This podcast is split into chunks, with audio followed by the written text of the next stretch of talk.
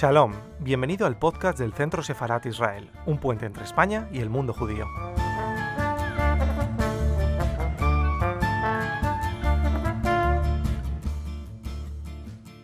Muy buenas tardes y bienvenidos a las plataformas digitales del Centro Sefarat Israel. Para los que no nos conozcan, Centro Sefarat Israel es una institución pública dependiente del Ministerio de Asuntos Exteriores Unión Europea de Cooperación, la Comunidad de Madrid y el Ayuntamiento de Madrid.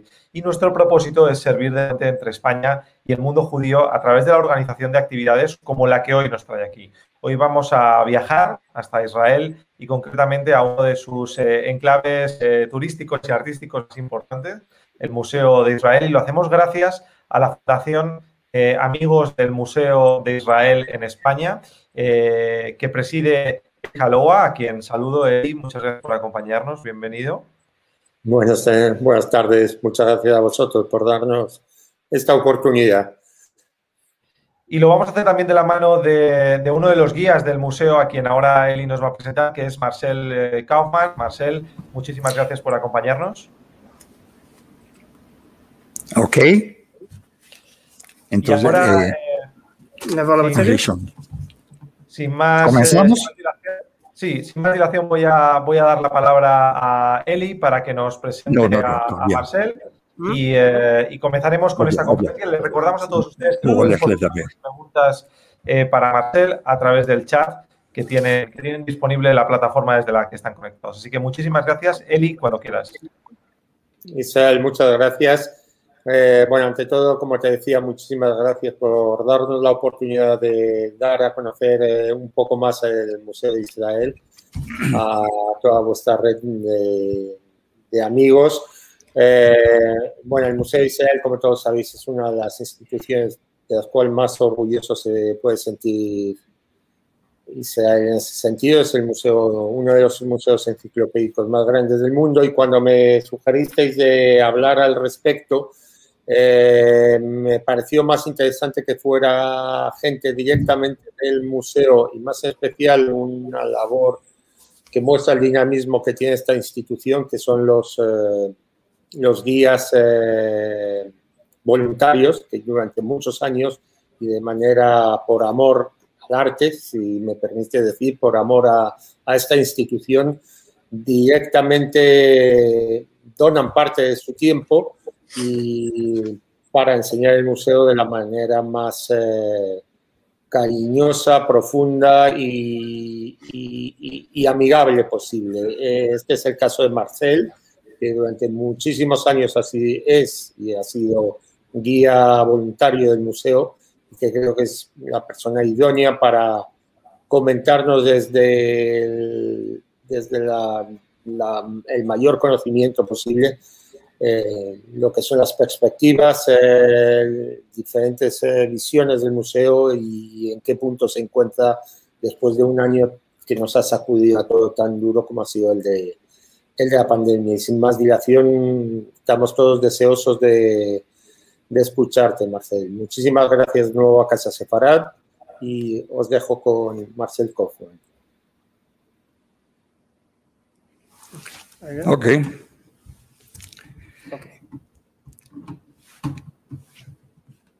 Eh, como decía Eli, eh, el museo, no,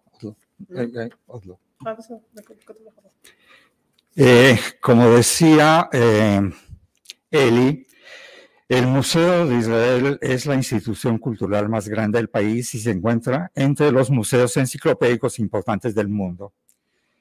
En sus diferentes departamentos se pueden ver exhibidos objetos de importancia universal al igual que objeto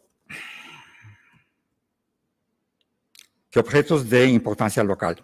En la conferencia veremos una selección de objetos y exhibiciones que componen la identificación cultural del museo. Además, podremos adquirir una impresión de la variedad de actividades para públicos diferentes que desarrollan los guías y los instructores creativos en el Departamento Juvenil para la educación artística. Las actividades de este departamento conducen a miles de personas hacia el mundo de la cultura y la creatividad humana, como también provocan oportunidades para un cambio social y cultural, que es lo que veremos al final de esta conferencia. Bienvenidos al Museo de Israel. Lo que vemos en esta fotografía es una fotografía tomada desde el edificio principal hacia la entrada principal del museo. En primer plano tenemos una escultura de Anish Kapoor, un artista eh, británico hindú, y el nombre de esta escultura se llama Poner el mundo al revés. Desde aquí podemos también ver la...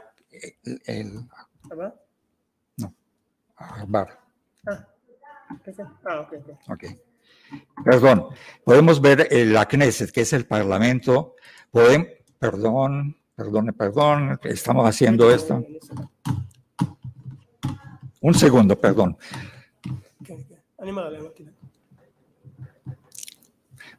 No hace falta, no hace, no hace falta, no hace falta.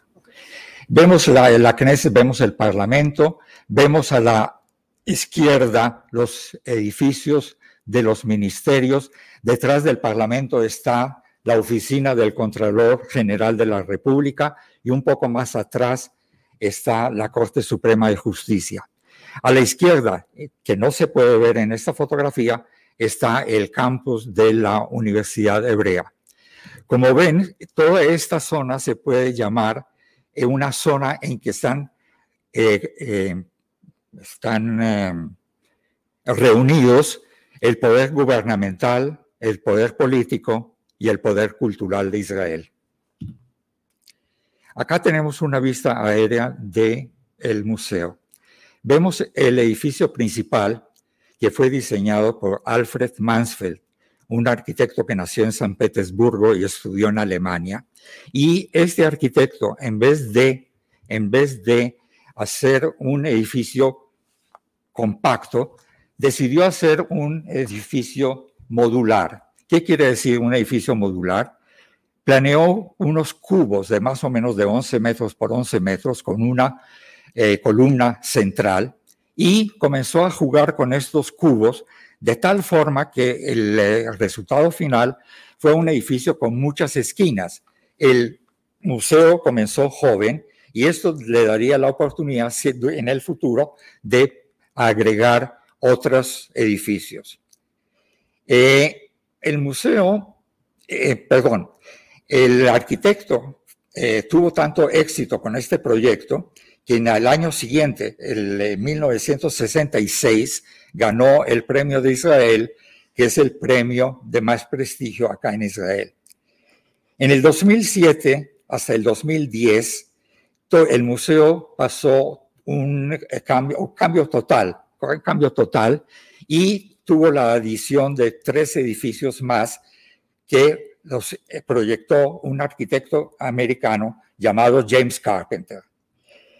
Nosotros aquí también vemos el jardín de esculturas, vemos la cúpula del santuario del libro y el modelo de Jerusalén. En el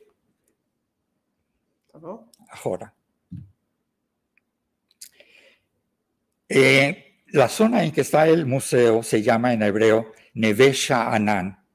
Neve Sha'anan es un, son dos palabras que aparecen en la Biblia, en el libro del profeta Isaías, en el capítulo 33, versículo 20, en que define a Jerusalén como una morada de quietud. Y en realidad el museo es una morada de quietud cuando se entra al museo, uno se olvida de la turbulencia o de la vida diaria que sucede en el exterior. El museo tiene cuatro departamentos. Uno, el departamento de arqueología. El segundo departamento es arte y cultura judía. El tercero son las artes en general. Y cuarto, el Departamento Juvenil para la Educación Artística.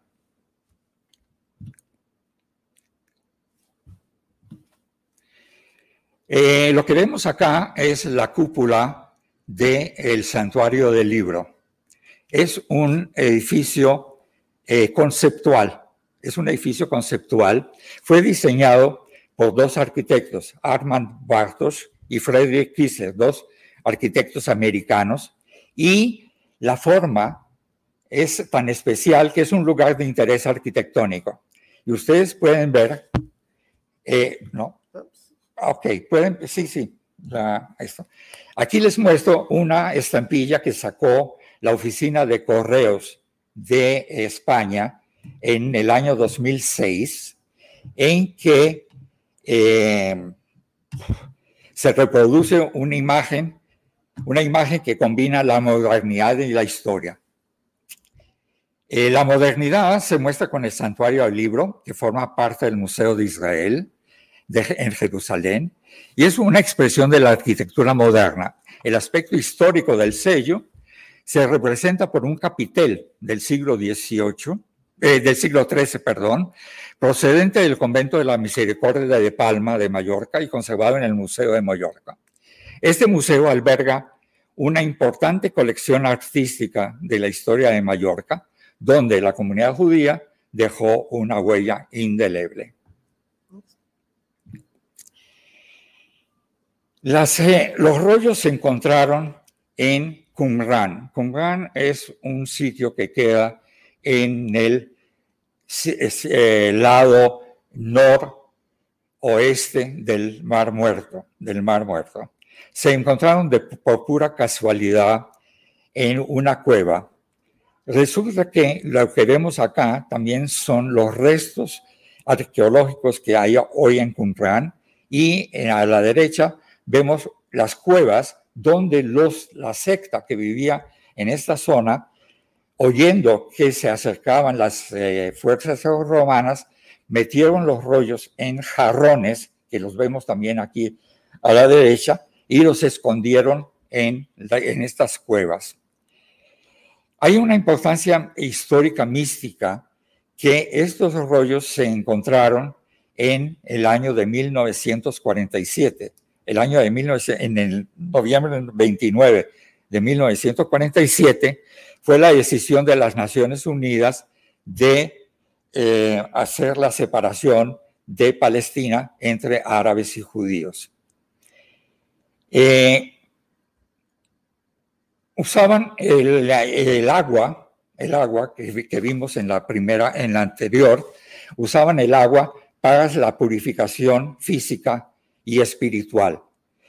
El profesor eh, arqueólogo Zuckenig, que fue el que vio por primera vez estos rollos, se los atribuyó a los esenios, que era uno de los, eh, una de las sectas pertenecientes al pueblo judío.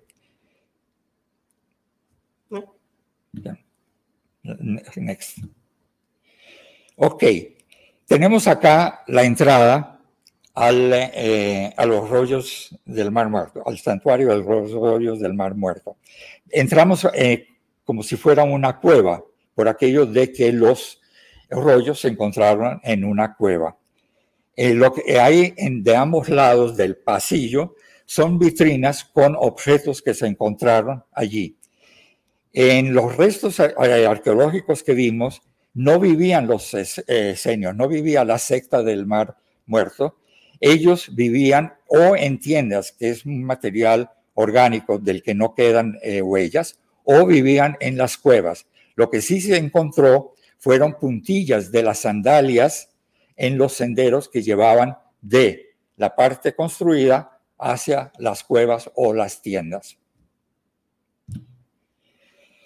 Llegamos aquí a la sala principal, a la sala principal, donde en el centro eh, se ve, está exhibido el, libro del profeta Isaías. Es eh, uno de los eh, rollos más completos que se encontraron y lo que se exhibe en realidad es una facsimilia, es una copia.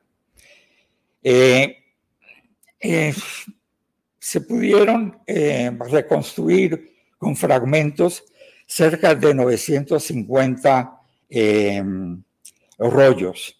Eh, en el momento en que estos rollos se sacaron de, eh, de donde se encontraban, comenzaron a, eh, a dañarse porque el, el, clima seco del Mar Muerto eh, fue el que logró que se conservaran durante dos mil años.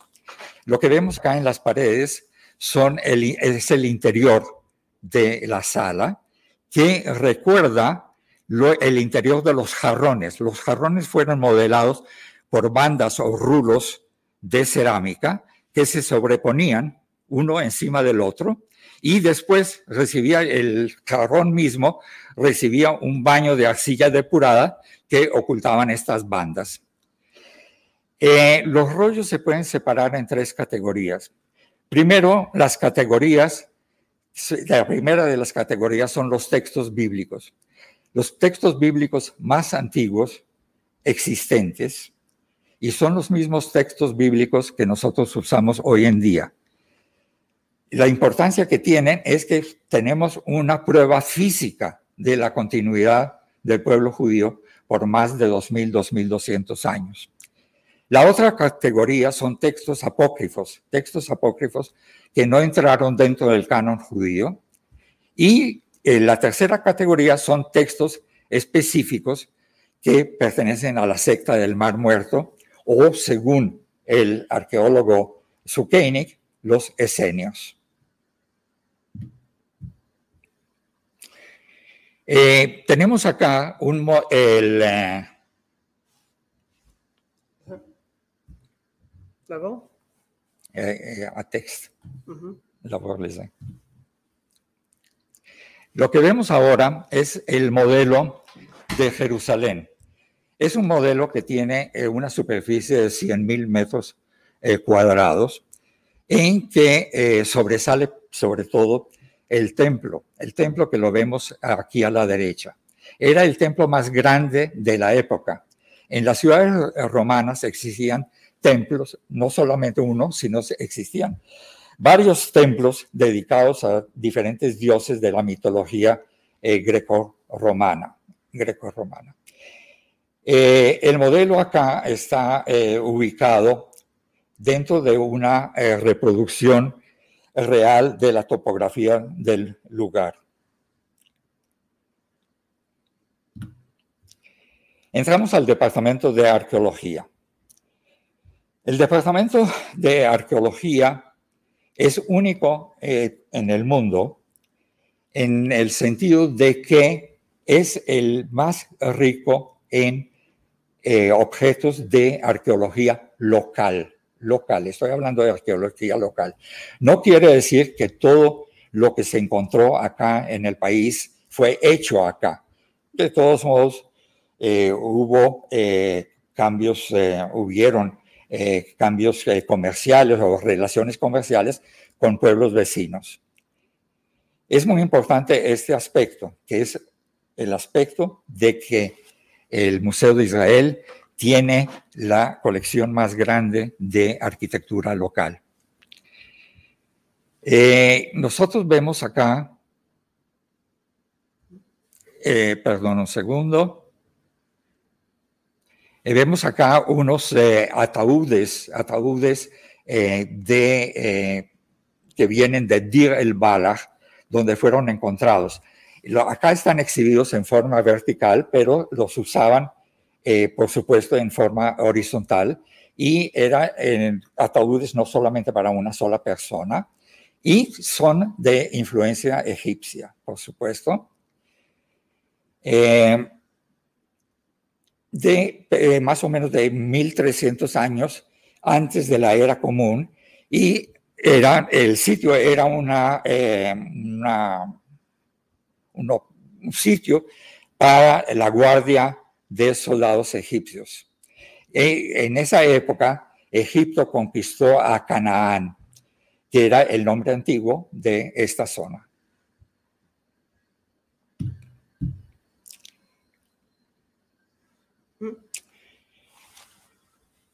Eh, entramos a la parte de la prehistoria, antes de la escritura. Esta zona eh, fue, eh, o acá llegaron, llegó el primer hombre desde África, desde África por la falla eh, asio-africana. y llegó acá y se asentó, se asentó en eh, Ubeidía. Ubeidía es el sitio más antiguo de eh, Asia y que se encuentra acá en Israel. Y se asentaron en ese sitio que queda al sur del lago de Tiberíades, donde se encontraron restos de animales ya extinguidos acá, como hipopótamos, jirafas, eh, em, cocodrilos y bovinos. Vemos acá expuesto un bovino gigante de más o menos eh, un millón de años, un millón de años, y estos bovinos tienen eh, una distancia entre los cuernos de un metro con sesenta. Se han encontrado restos de estos bovinos también en Tanzania. Eh, vemos acá a la izquierda los, eh, las herramientas de pedernal que usaban para la casa, para la preparación de la comida y la vestimenta. Son las obras artísticas más antiguas del mundo. A la izquierda vemos una figura muy pequeñita de hace 233 mil años, que es la eh, figura artística más antigua del mundo. Es una figura de una mujer encinta que es, o representa la diosa de la fecundidad, en que, por supuesto, también se le da mucha importancia a la continuidad humana. Eh, máscaras de piedra. Estas máscaras son máscaras de hace 9.000 años. Son las más antiguas del mundo. Se encontraron en varios lugares diferentes del país. Eh, eh, son máscaras, por supuesto, que no se pueden utilizar sobre la cara de una persona viviente porque son muy pesadas. Pero vemos en los huecos que por estos huecos eh, ponían eh, unos cordeles y se lo ponían al, eh, a un difunto y era para, en una forma de unir el espíritu del difunto con el, el, espíritu de los antepasados. Ciertas tribus hoy en día en África parecen conservar estas costumbres.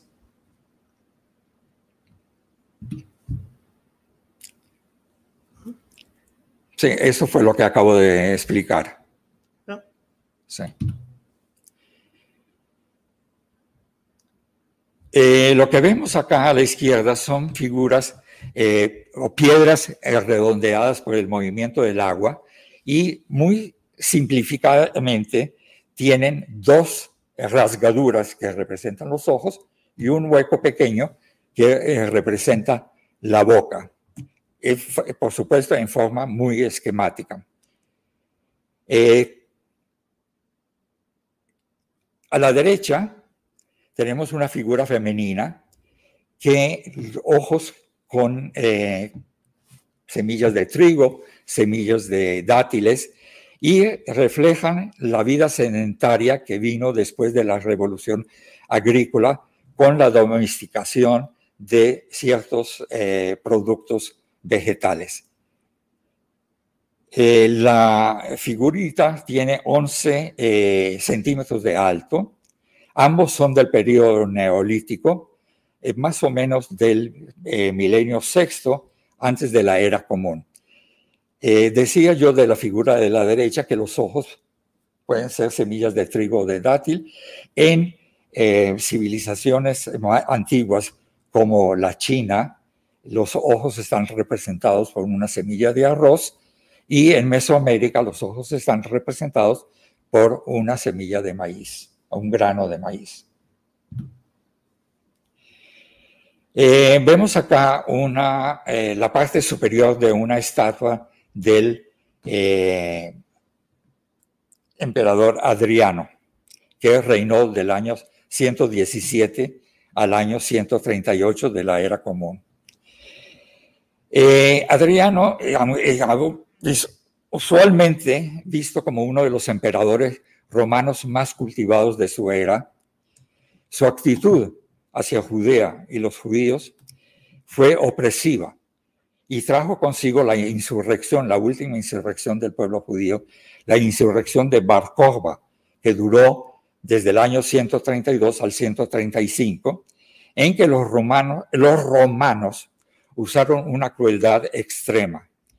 Eh, Adriano fue también el que le cambió el nombre a Jerusalén por Aelia Capitolina y le cambió el nombre a esta zona por Palestina, por los filisteos que vivían al lado de la costa.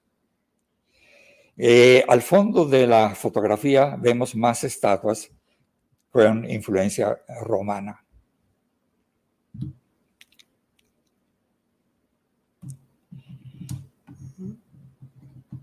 Eh,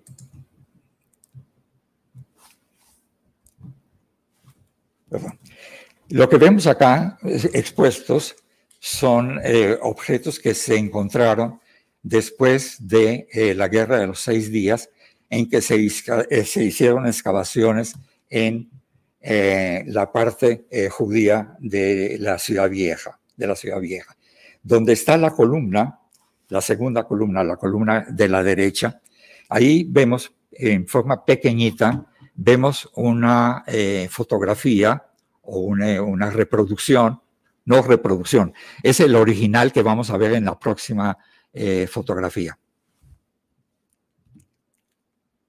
Ok, aquí tenemos en grande.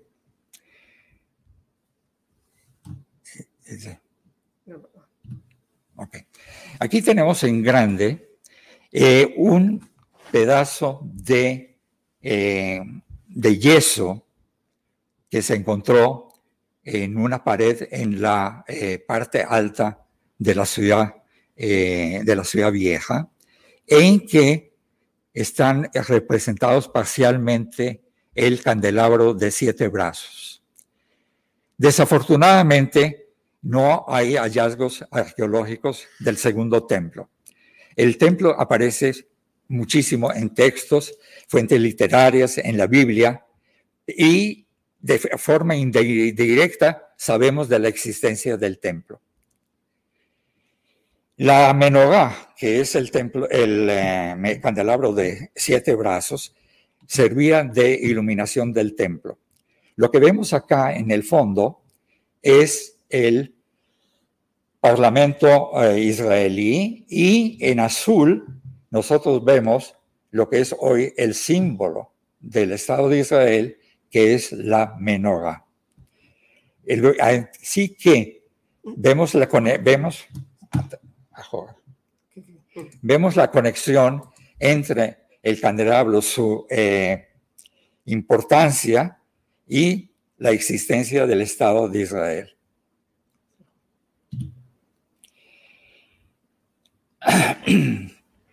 El Departamento de Arte y Cultura Judía. En el Departamento de Arte y Cultura Judía hay objetos y costumbres, tradiciones judías de hace dos mil años hasta el día de hoy.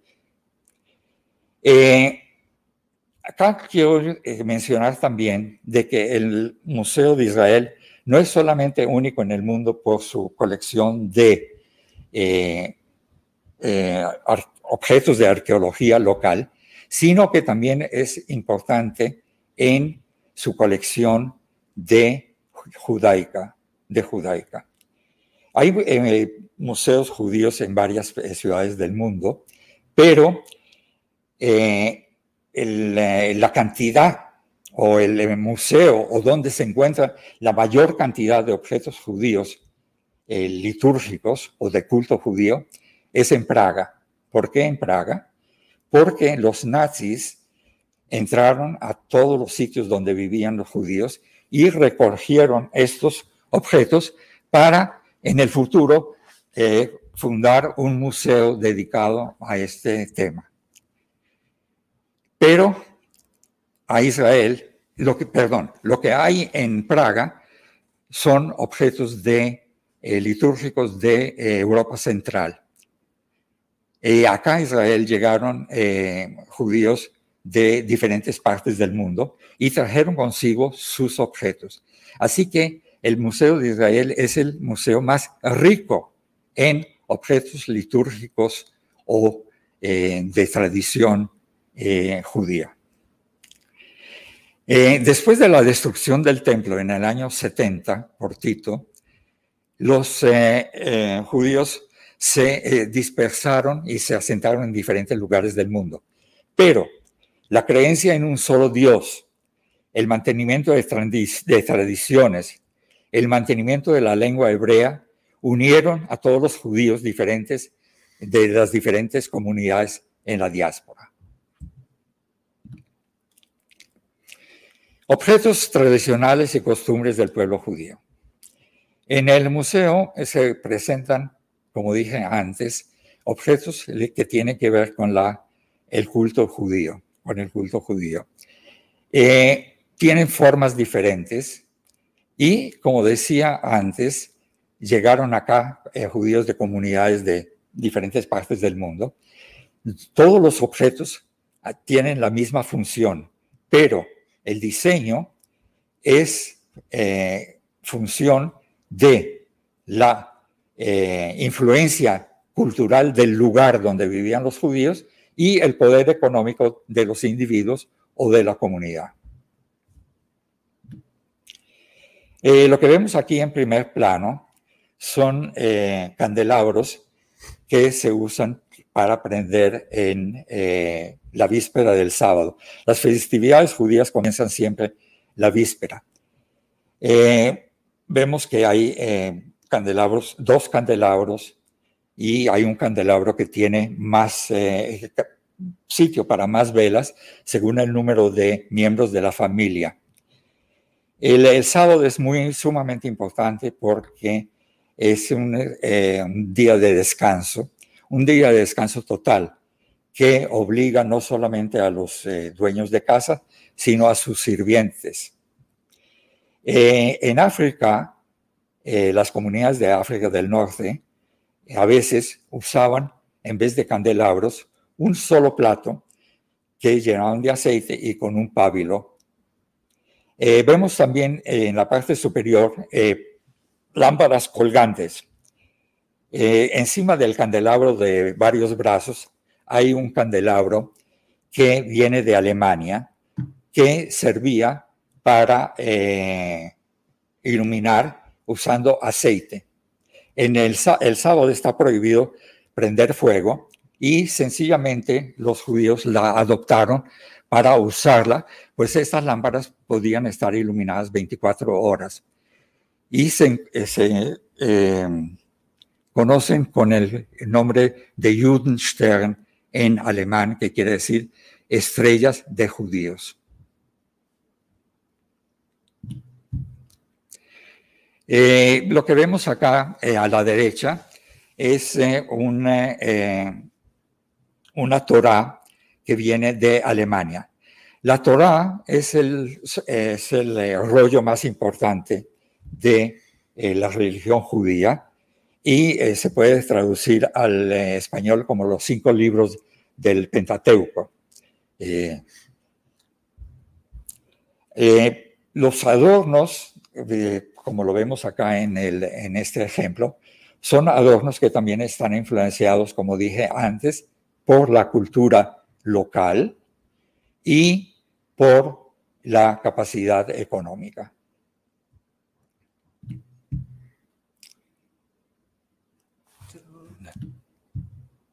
Ok. Acá tenemos algo sumamente curioso. Es un plato eh, ceremonial que se usa en la primera noche de, las ocho, de los ocho días de la Pascua judía. Este plato viene de España, viene de España, viene de la ciudad de Valencia y curiosamente data del el año 1480, es decir, antes de la expulsión de los judíos en 1492. Eh, por el diseño, se sabe que fue hecho en, eh, Valencia. Tiene algunos errores en, el, en, la leyenda en hebreo, pero es un plato sumamente valioso y en el Museo de la Cerámica en Valencia hay unos cuantos más.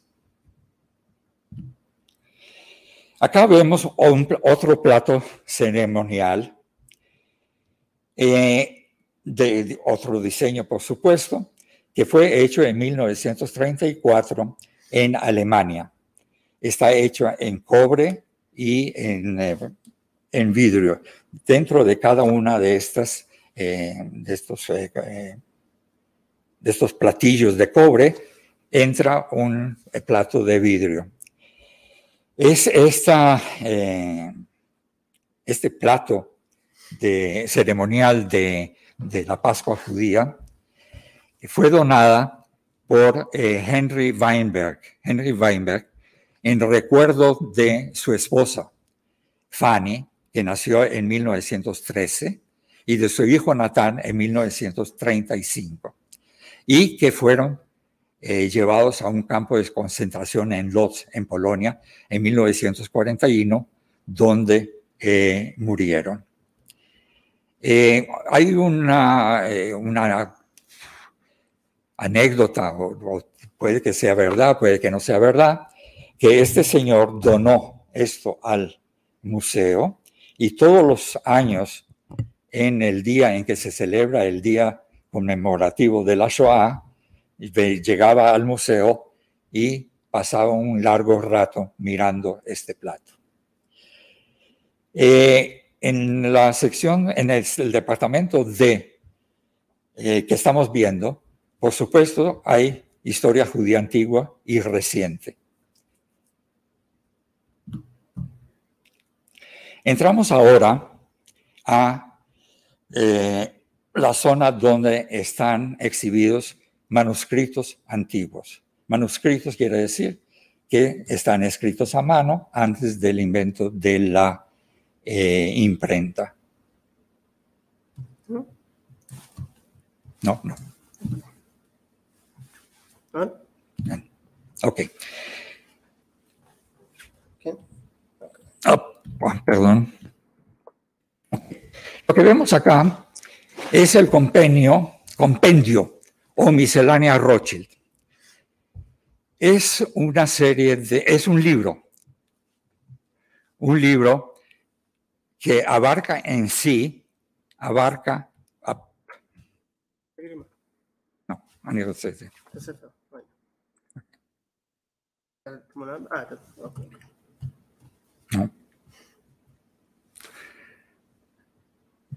No. No, no, al contrario. A F. ¿Le mala? ¿Quién? Ah, ok. Ok. Perdonarán eh, las fallas técnicas, pero seguiremos. Eh, el eh, compendio más o menos data del año 1460 al año 1480. Fue escrito en Ferrara, en el norte de Italia, y es uno de los más manuscritos más suntuosos que se hayan hecho. Fue comisionada por un judío llamado Mosés Benié Cutiela Cohen en 1479 Contiene 816 hojas con una decoración eh, suntuosa y abarca más de 37 libros. Casi toda costumbre de la vida judía religiosa secular, entre libros religiosos, salmos, eh, eh, proverbios, el libro de Job y un libro de rezo anual que incluye el libro que se lee en la Pascua judía. Todos los libros religiosos tienen ilustraciones eh, para cada festividad, oraciones para ocasiones especiales, tiene libros seculares que incluyen tratados filosóficos, moralísticos y científicos. El texto en manuscrito, acompañado por notas también marginales, comentarios de los eruditos, contiene riqueza de material, cubre casi todas las costumbres de la vida diaria de una familia judía del Renacimiento. De 948 páginas, 816 están decoradas con colores vibrantes, con láminas de oro y plata. Y, también, por supuesto, hay dibujos y decoraciones en los bordes. Hay una eh, rica influencia renacentista italiana. La familia Rothschild compró este compendio en una subasta y la donaron al museo. El libro fue incluido como patrimonio cultural en la memoria del mundo de la UNESCO en el 2003 como objeto de interés mundial eh, y de valor mundial.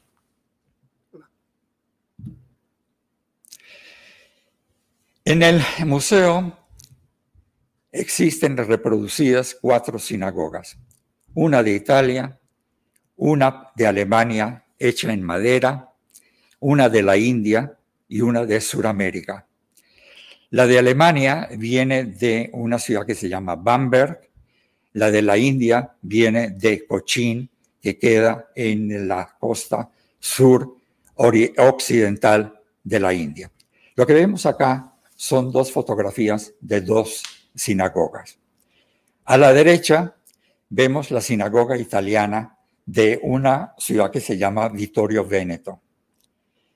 Eh, la comunidad, eh, con el tiempo, era eh, una comunidad pequeña, una comunidad más o menos de unas 40 familias, se fue buscando centros más grandes y dejaron de, dejaron de usar la sinagoga. En el museo se supo esto y se tomaron medidas, se desmontó lo que se podía desmontar y se trajo y se reconstruyó acá en el museo. Es una eh, sinagoga bipolar. ¿Qué quiere decir bipolar? Lo que vemos en, al fondo es la arca, el arca santa, donde se eh, encuentran los rollos de la Torá, de la Torá. Y al frente, lo que eh, vemos en el extremo derecho, es la mesa del lector. La Torá se lee los lunes, jueves, sábados y fiestas y otras fiestas. Eh, em, terminando así un ciclo de un año. La Torah, para leerla completamente, toma un año. Y lo que es interesante acá también, en esta sinagoga, es que hay bancas que están adosadas a la pared. Hay bancas anchas para los adultos y hay en el frente bancas menos anchas, más angostas, para los niños. Es decir, había un contacto visual entre todos los miembros de la, de la comunidad. De la comunidad. Ok. Ah, perdón.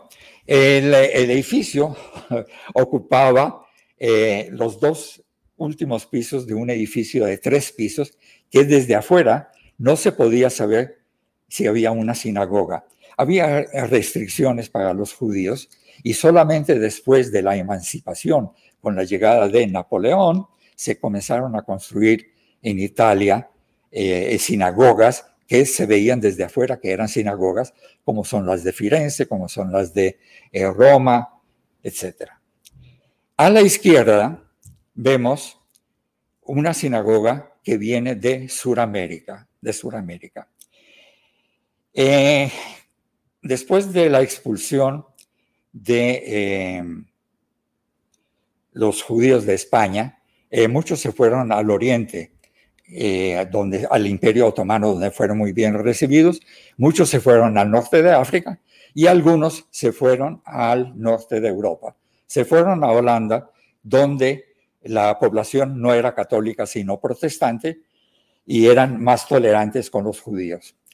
Holanda tenía en Sudamérica una posesión que antes se llamaba la Guinea holandesa en, eh, en la mitad de la Guinea inglesa y la Guinea francesa, al lado del Brasil. Eh, los eh, holandeses mandaban holandeses allá para asegurarse del asentamiento y llegaron también muchos judíos que se dedicaron a la plantación de caña de azúcar, caña de azúcar. Y esta eh, sinagoga es una que se construyó en 1736, 1736, con las características, se puede decir, eh, por supuesto en pequeño, de la gran sinagoga portuguesa que existe en Ámsterdam, que se conoce también con el nombre de Esnoa. Esnoa es el nombre de sinagoga en ladino. Y lo que vemos acá también son lámparas parecidas a las que existen en la sinagoga en Ámsterdam. Eh, curiosamente, eh, curiosamente, el piso estaba todo cubierto de arena. Eh, hay una explicación muy especial, que todo judío que vive en la diáspora y entra a la sinagoga y pisa la arena, es para recordarle que todavía no ha llegado a la tierra prometida y sigue vagando por el desierto de Sinai. Una de las festividades importantes dentro del calendario judío es la fiesta de Hanukkah. Hanukkah quiere decir inauguración. Es la fiesta de las luces. Tiene su origen en la época del segundo templo, cuando el templo fue profanado por el régimen sirio griego, por Antíoco Epifanes en el siglo II antes de la era común.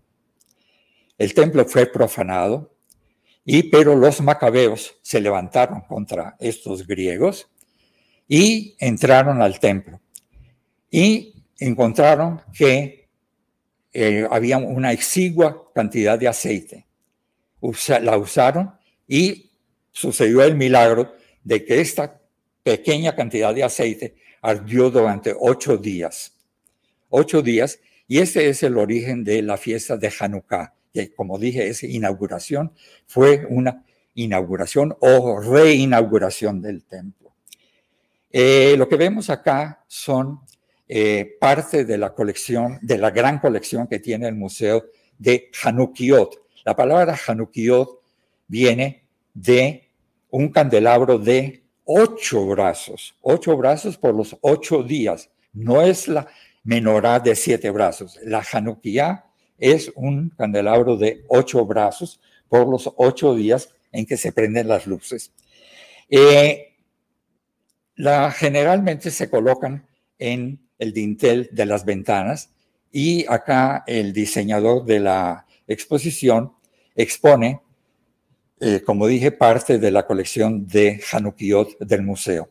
La variedad es enorme, las hay en eh, metal, las hay en eh, cerámica, las hay en, en vidrio, en piedra, algunas se usan con velas, otras se usan con aceite y pábilos. Arte israelí. Eh, acá entramos nosotros al Departamento del Arte Israelí. El arte israelí en realidad es un encuentro de artistas de estilos y épocas diferentes desde hace más de 100 años. En el año de 1906 eh, eh, se fundó la escuela de Bezalel, una escuela de arte y artesanías. Es decir, no solamente arte por sí, sino artesanías que tuvieran un, eh, uso práctico.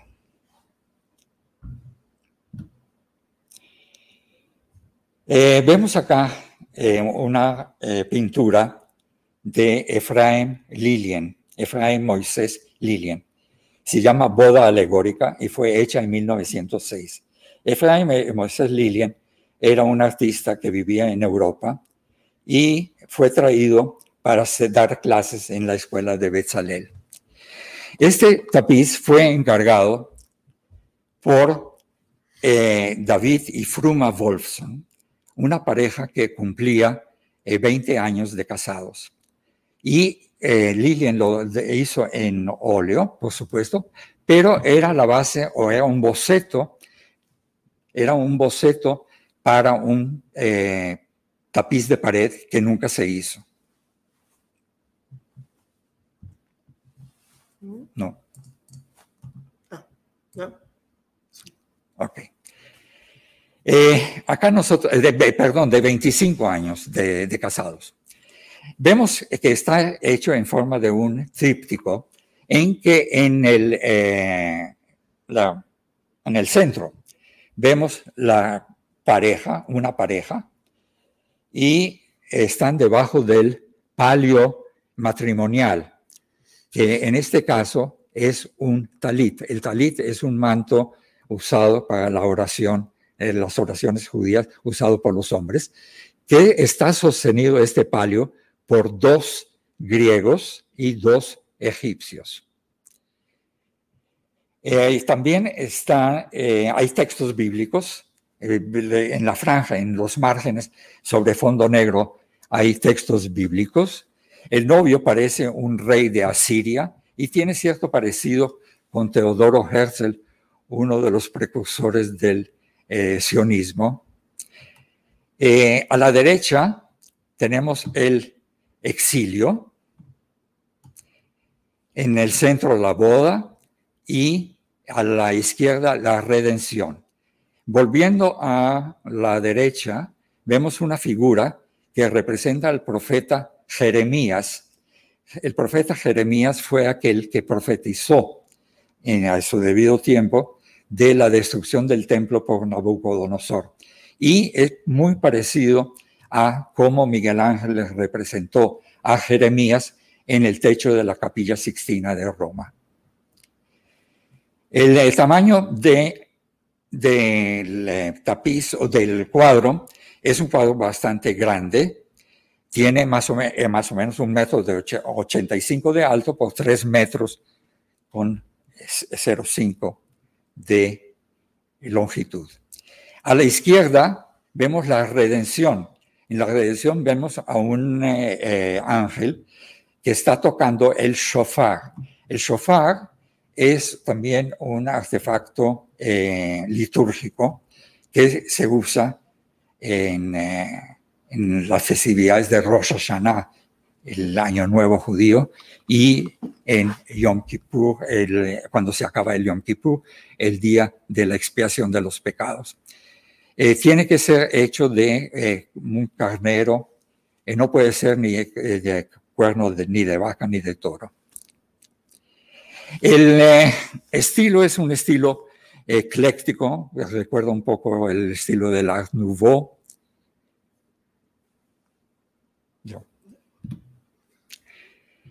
Eh, tenemos acá a la entrada del eh, Departamento de Arte Israelí una estatua que representa a Nimrod. Nimrod. Fue hecha por Isaac Danziger en el año de 1939 año 1939, y es el icono de eh, la escultura eh, israelí. Un cuadro de Naftali Bezem en ayuda de los trabajadores del puerto. Eh, una pintura de Mijael Gross, Tractor en el cuerpo, una pintura semi-abstracta eh, un eh, tríptico de, Rubén Rubin, Primeros Frutos.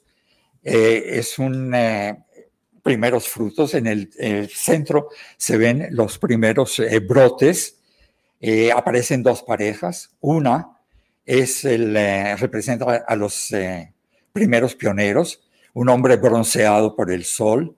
Es el nuevo judío trabajador de la tierra, descalzo, con una sandía eh, como un atlas moderno. La mujer eh, representa la fecundidad humana, eh, la madre naturaleza. Y la segunda pareja son nuevos inmigrantes del Yemen, con su vestimenta típica. La mujer lleva en los hombros un niño nacido en el país, que también es un nuevo fruto. En la mano lleva una granada, que para los judíos simboliza concordia, fecundidad, por sus numerosas semillas, 316 como el número de los mandamientos que hay en la Torah. En los paneles de la izquierda se ve a un joven árabe con su rebaño de ovejas tocando la flauta y a la derecha un árabe descansando y aparece una planta, el sabra, que es el cactus típico de la región. En las tres eh, partes muestran un paisaje árido que en esa época era árido, que afortunadamente ha cambiado. Impresionismo, Dada y surrealismo. El museo eh, tiene obras que pertenecen y representan movimientos artísticos diferentes de los siglos XIX, XX y XXI. En el impresionismo vemos en primer plano eh, eh, la escultura de El beso de Augusto Rodin y en las paredes hay obras de Renoir, Monet y Pizarro. El museo tiene la segunda colección más importante de Dada y surrealismo del mundo.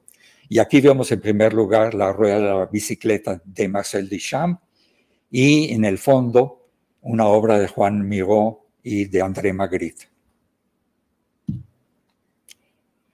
El museo, además de las exhibiciones permanentes, tiene exhibiciones temporales y a la derecha vemos una exposición que hubo sobre la vanguardia rusa con el nombre de Victoria sobre el Sol. Victoria sobre el Sol fue una eh, ópera futurista que se estrenó en San Petersburgo en 1913 y en la exhibición había un pequeño vídeo de, la, de la, ópera presentada en estos días. Eh, lo que vemos a la izquierda es eh, una fotografía de una obra que se llamaba manifiesto del artista eh, Julián Rosenfeld, que era una exhibición en multi, eh, con multi, eh, multipantallas que consistía en vídeos en que la actriz australiana Kate Blanchett hacía 12 papeles diferentes, declamando manifiestos de diferentes movimientos artísticos del siglo XX. Llegamos al Departamento Juvenil para la Educación Artística que conduce al cambio social, como lo vamos a ver. El departamento juvenil, a pesar de su nombre, no es solamente para jóvenes, sino para todas las edades. Eh, da clases de eh, eh, arte, de escultura, de pintura, escultura en piedra, em, fotografía, etc. tiene exposiciones, tiene guías y está hecho para el público en general. Tiene cursos para niños y adultos, estudiantes que aquí los eh, muestran eh, tratando de copiar la estatua de Nimrod que les había yo mostrado antes. Eh, acontecimientos para familias en que participan padres e hijos, para grupos que vienen de ciudades en desarrollo, ciudades de la periferia en que no hay museos, pero se traen a la gente para que visiten y reciban una eh, explicación eh, apropiada. Por supuesto, hay eventos musicales. Vemos acá un evento musical con muchísima gente en el Parque de las Esculturas y en el fondo vemos una escultura en, eh, concreto de Pablo Picasso. Volando cometas. Esto es un espectáculo lleno de felicidad, color, movimiento. Cada año, y cuando el tiempo lo permite, se reúnen centenares de personas que vienen de todo el país para volar cometas. Y, por supuesto, existen puestos con instructores del museo para construir las cometas en el sitio para poderlas volar después. Eh, campos de verano.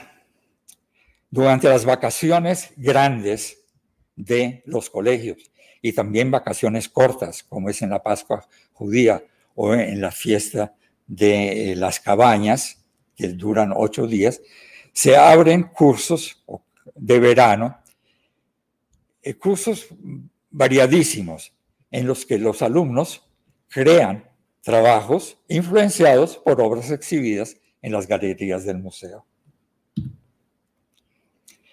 Eh, también hay programas para nuevos inmigrantes judíos de Etiopía. Eh, arriba a la derecha vemos a una de las instructoras del departamento. Es una instructora árabe, artista, que se llama Hanan Abu Hassan, que está con niños eh, judíos de judíos nuevos, inmigrantes de Etiopía. Hay cursos también para artistas ya formados, artistas adultos, en este caso, están haciendo esculturas.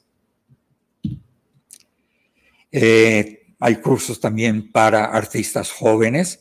Y acá en la fotografía vemos que después de cada sesión eh, sus trabajos son analizados y comentados. Eh, cursos para personas discapacitadas y con necesidades especiales. Como ven, ahí eh, en esta fotografía hay gente en sillas de ruedas. Este departamento desarrolló programas específicos para personas con limitaciones de todo tipo, que les permiten, a pesar de todo, experimentar arte. Y, en, por ejemplo, en algunos casos se les da guantes para que puedan tocar ciertas obras aprobadas por los curadores, cosa que en general está prohibida. Eh, cursos para maestros, cursos para maestros. Y aquí vemos la misma eh, instructora que habíamos visto antes, la artista árabe Hanan Abu Hassan, con un grupo de maestros de la parte este de Jerusalén en alguno de los talleres o simposios que ella coordina.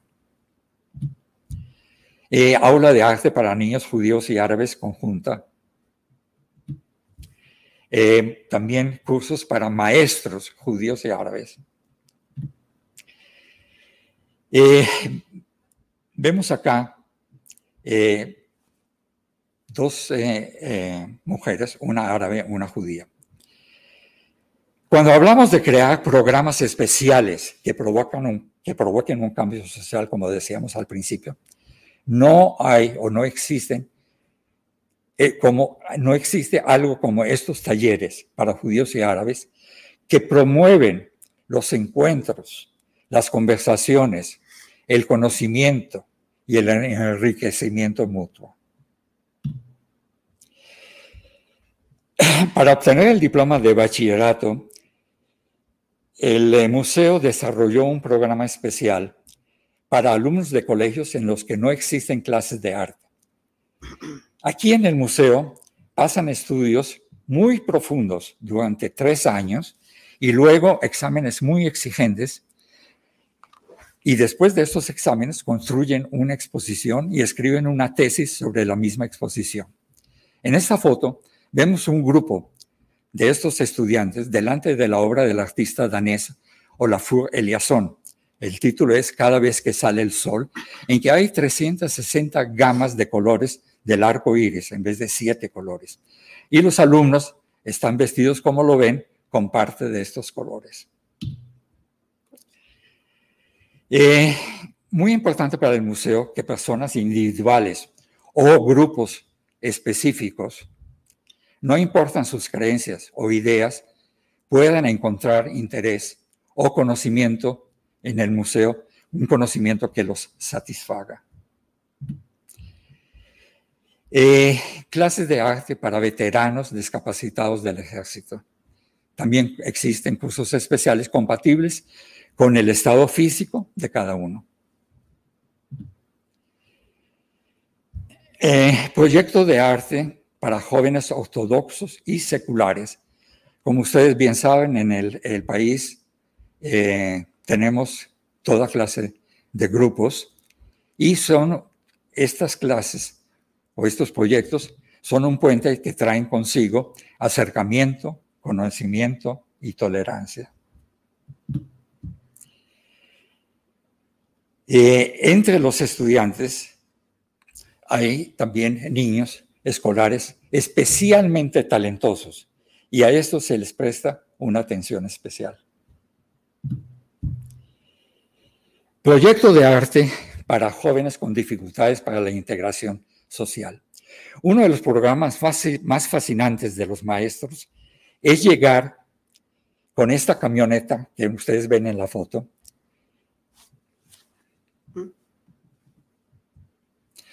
a una de las plazas de Jerusalén donde se reúnen jóvenes que están en apuros. La camioneta llega con instructores del museo, con equipados con papel, lápices, marcadores, bebidas calientes y algún bizcocho, y permiten al que quiera, guiados por, por los artistas, sentarse y dibujar. Esto trae consigo conversaciones, apertura de corazones de estos jóvenes que no hallaron su puesto dentro de marcos diferentes, escolares o dentro del marco familiar. Encuentran aquí oídos comprensivos. Eh, hicieron también en el museo una exposición de sus trabajos, como lo vemos en la derecha, a la derecha, y fueron invitados. Y ellos comentaron o dijeron cómo esta camioneta les dio momentos de conversaciones y creatividad. Este, esta actividad la hace una sociedad anónima que se llama ELEM, que tiene eh, más de 20 mil, trata a 20 mil eh, personas y funciona en diferentes ciudades fuera de Jerusalén. Todos los jueves, acá en Jerusalén, ellos llegan tarde en la noche a la plaza Sion en las horas eh, tempranas de la noche. Marcel, eh, disculpa, que, te interrumpa. Sí, ya, ya vamos a terminar. Sí, te iba a decir que tenemos unas cuantas preguntas eh, del público y que me gustaría trasladártelas. Un, segundo, quiero terminar eh, rápidamente. Y, eh, perfecto. Un, minuto. Vale, perfecto. Perfecto. Jala, jala. Eh, hay, hay, un vídeo muy corto de un minuto. ¿Qué? Sí. Jala, jala, jala, jala, jala. me pidieron que también les mostrara una invitación para eh, una exposición que se va a abrir el primero de julio y que va a estar hasta el año entrante sobre eh, eh, alimento divino, maíz, cacao y, maguey, arte precolombino de Mesoamérica. Quiero mostrarles esta foto que fue una visita privada del rey de España, Felipe, y su esposa, doña Leticia, cuando en el año 2012 eh, era príncipe de Asturias. Aquí reciben explicaciones sobre manuscritos judíos antiguos, entre ellos un manuscrito proveniente de la ciudad de Soria del siglo XIII. Hasta la vista en el Museo de Israel. Estoy listo para las preguntas. Pues eh, muchísimas gracias, Marcel. Ha sido, ha sido una conferencia estupenda. Yo creo que hemos podido conocer profundamente todas las colecciones y todo lo que puede ofrecer el Museo de Israel. Y vamos a ir con estas preguntas por orden de llegada en el chat, porque ha habido unas, eh, unas cuantas. La primera nos la hace Eli. Eh, cuando has hablado de los rollos del Mar Muerto, pregunta, ¿y dónde se resguardan o dónde se guardan los rollos originales? Lo que está exhibido, perdón, Dije que se conservaron bien por el eh, calor del Mar Muerto. En el momento que se trajeron, se eh, dañaron. se exhiben partes, partes están exhibidas en vitrinas con luz y eh, humedad controlada. El resto está, me imagino, no lo sé, no he visitado, en cajas fuertes, dentro del museo o fuera del museo, dentro del museo. Muy bien, bueno saberlo. Tenemos una más, una pregunta muy interesante que nos hace Ramón eh, Gio, Ramón Gio. Eh, ¿Testimonian, es una pregunta un poco más de carácter reflexivo, ¿testimonian los museos las historias evitadas a través de sus colecciones? No, yo no diría esto. No. ¿Crees que no? No. Bien, se lo, vamos a trasladar a, Ramón. Eh, vamos a ver si tenemos por aquí alguna, alguna pregunta más. Eh, a mí me gustaría eh, preguntarte por si alguien quiere planificar un viaje a, Israel y pretende visitar este, este museo, Marcel, algo que haya que saber antes, no sé si hay alguna reserva previa, si hay que hacer algo previamente o, o, alguna, alguna información que necesiten saber quien desee visitar el museo? Eh, mira, antes de la corona eh, había eh, todos los jueves a las 11 de la mañana había visitas guiadas en español gratis para los visitantes que quisieran venir.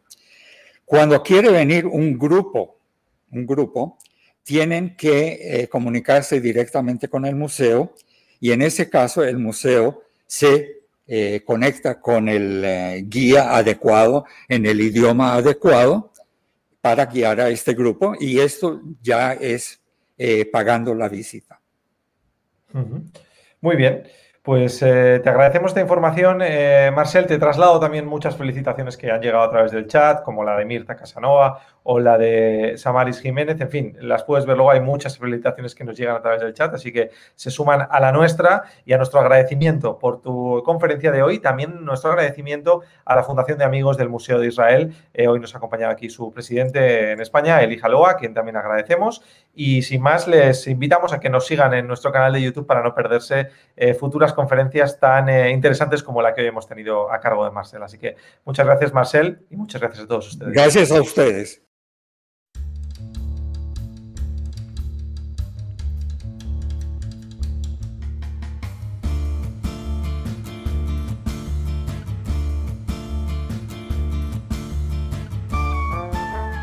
Gracias por escucharnos. Recuerda que también nos puedes seguir a través de Instagram, Facebook y Twitter con el usuario arroba Centro Israel o si lo prefieres en nuestra página web www.sefarat-israel.es.